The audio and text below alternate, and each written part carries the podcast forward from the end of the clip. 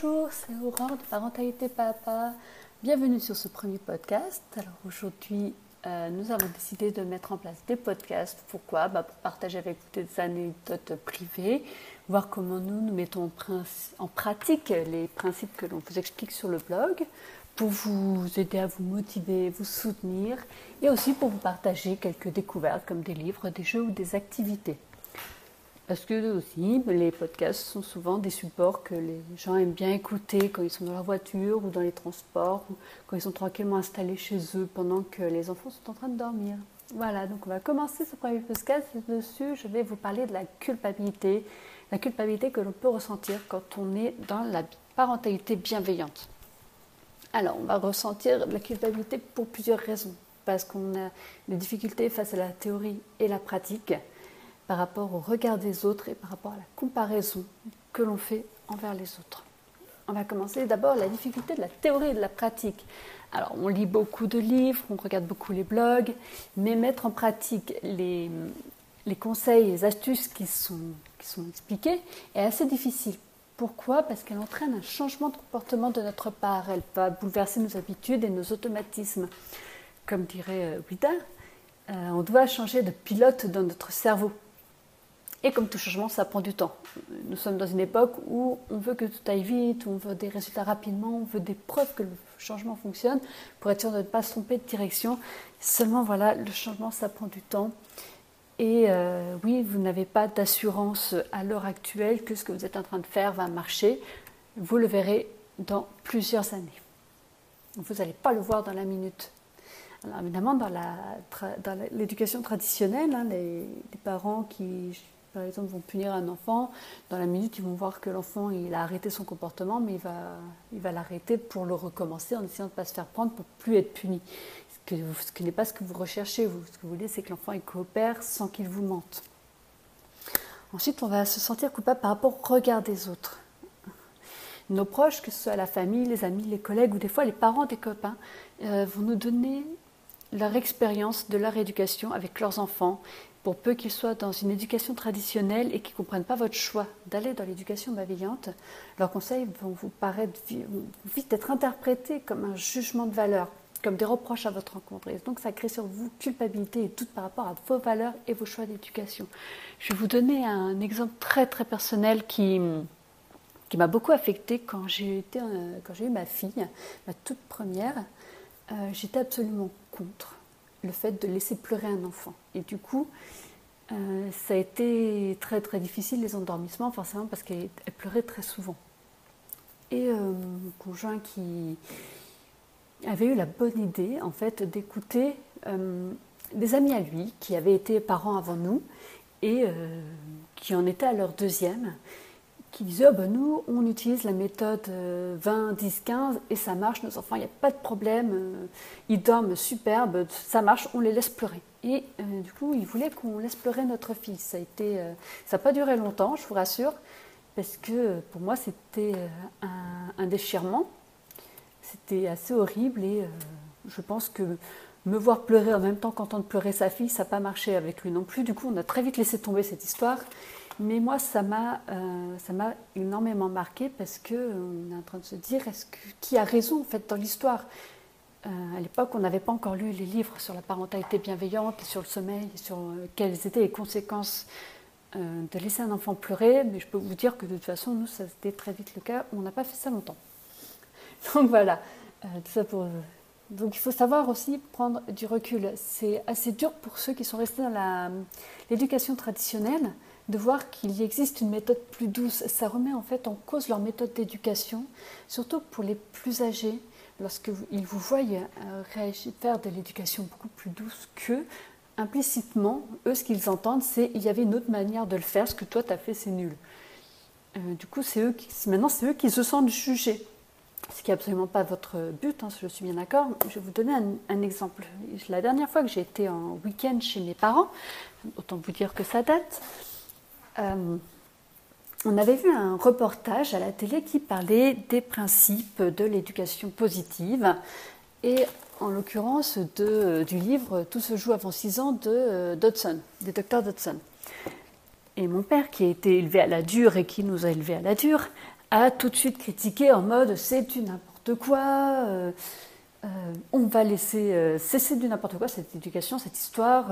Puis nous, on a fait comme on a pu, on a fait avec ce qu'on avait. Ça, c'est l'excuse que mes parents ont toujours donnée pour, pour justifier leur méthode éducative, c'est-à-dire les punitions, les fessées, les baffes, les humiliations et j'en passe c'était on a fait avec ce qu'on avait. Alors oui, c'est vrai, ce sont des enfants d'après-guerre, c'est-à-dire que mon grand-père n'a pas non plus été très tendre avec mon père, c'était un, ancien soldat qui avait été fait prisonnier de guerre, peu importe, et euh, on ne peut pas dire que... Voilà.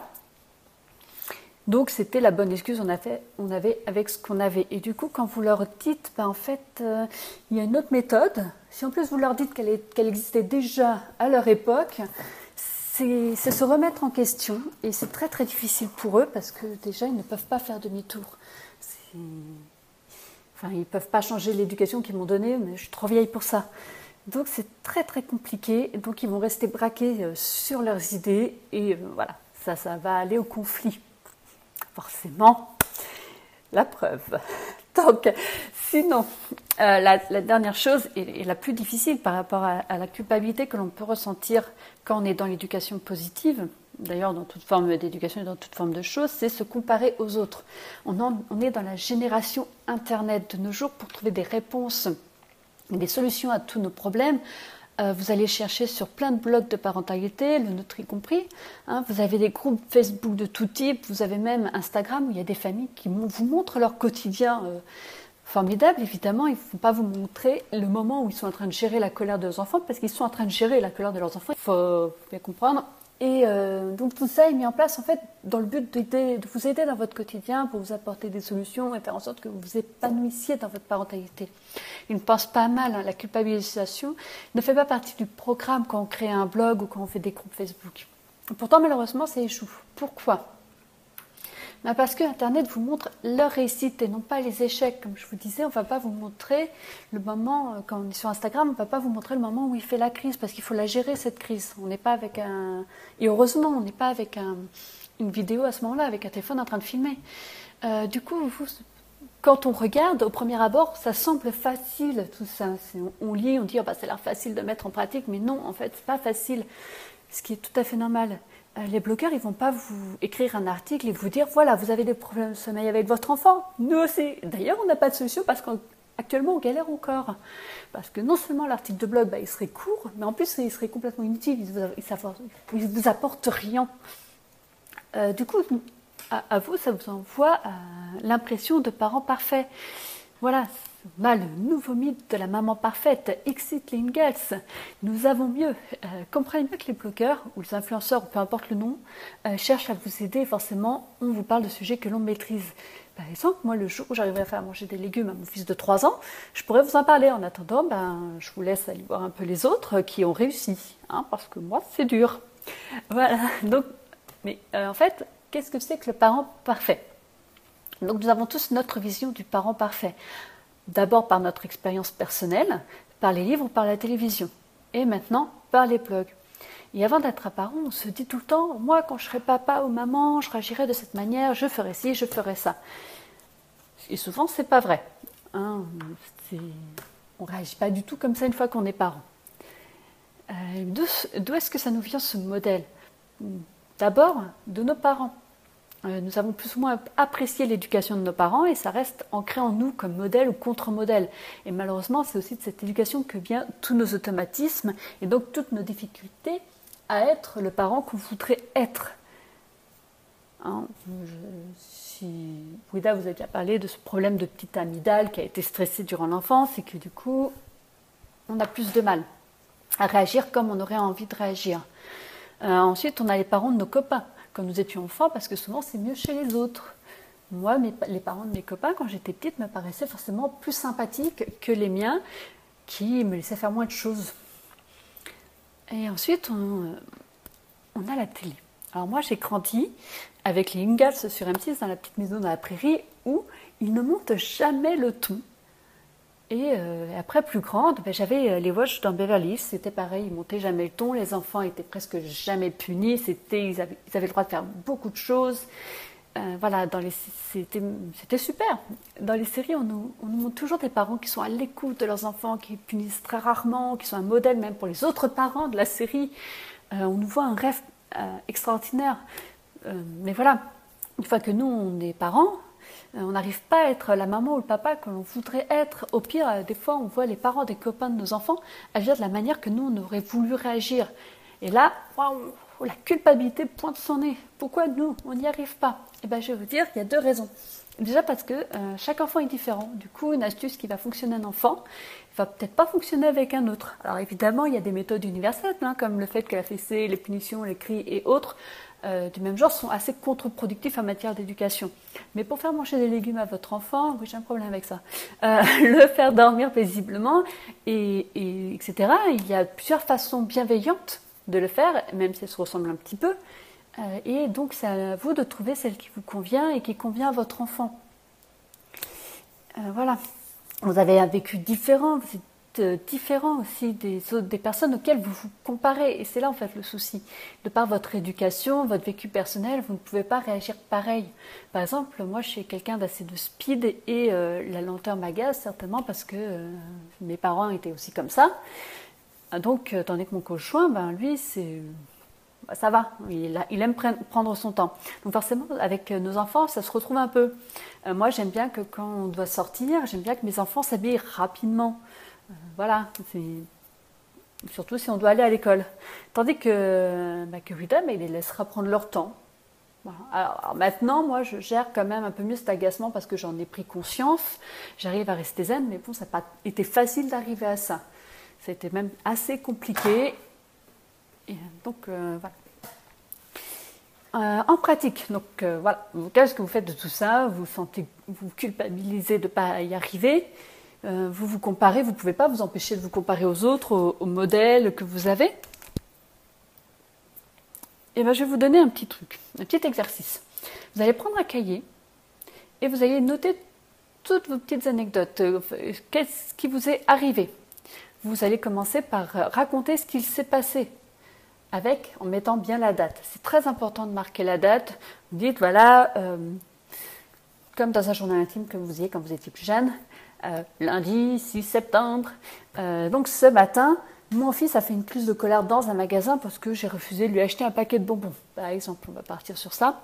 Ensuite, vous écrivez ce que vous avez ressenti de la colère, de la honte à cause du regard des autres, une envie de pleurer, diminuer face à la colère de votre enfant, etc. Vraiment ce que vous avez ressenti au plus profond de vous-même. Puis comment vous avez réagi? Alors, soit euh, je l'ai grondé, je l'ai tiré à la caisse pour partir, euh, je me suis enfui du magasin, avec l'enfant évidemment. Je lui ai fait un gros câlin en plein magasin pour accueillir sa colère, enfin peu importe. Comment vous avez réagi? Et il est très important de noter quand vous avez bien réagi, toutes vos réussites, pas seulement quand vous avez euh, regretté votre réaction.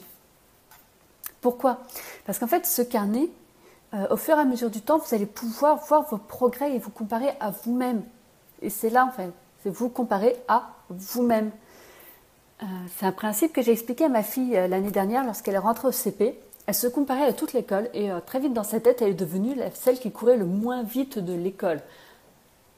Qui forcément n'était pas vraiment le cas, mais c'était ce qu'elle avait dans sa tête. Et c'est là qu'on lui a expliqué, mais compare tes progrès, compare-toi. Est-ce que au début de l'année, est-ce que tu courais plus vite, moins vite que maintenant? En fait, il faut réussir à se comparer par rapport à vous.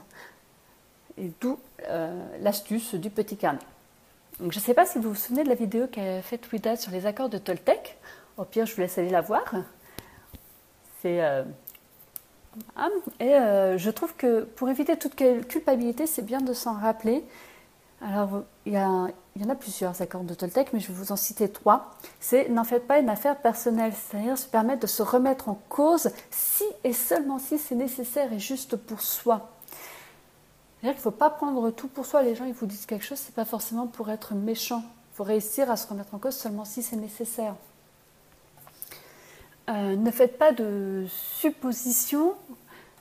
Si vous n'êtes pas, dans la, tête des gens, si ça se trouve, ils ne vous jugent pas, ils ne sont pas en train de vous juger, ils vous donnent juste quelque, ils vous disent une phrase parce qu'ils aiment bien parler, et ils ne sont pas en train de vous juger. Il ne pas, faut pas faire de suppositions de vous-même, et surtout, faites toujours de votre mieux sachant que ce mieux dépendra de votre état émotionnel sur le moment.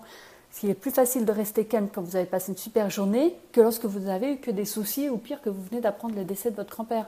Ça va être plus compliqué d'un point de vue émotionnel. Et c'est normal après. Le tout est d'expliquer calmement à l'enfant, voilà, aujourd'hui je euh, je suis pas en forme parce que ben, mon patron m'a été sur le dos toute la journée, ou voilà, mon grand-père est mort, je suis triste. L'enfant il peut comprendre. Euh, donc je finirai sur ce podcast, sur ce premier podcast sur ça. J'espère que ça vous aura plu et aidé. Euh, n'hésitez pas à mettre des likes à vous abonner et à partager. Au revoir.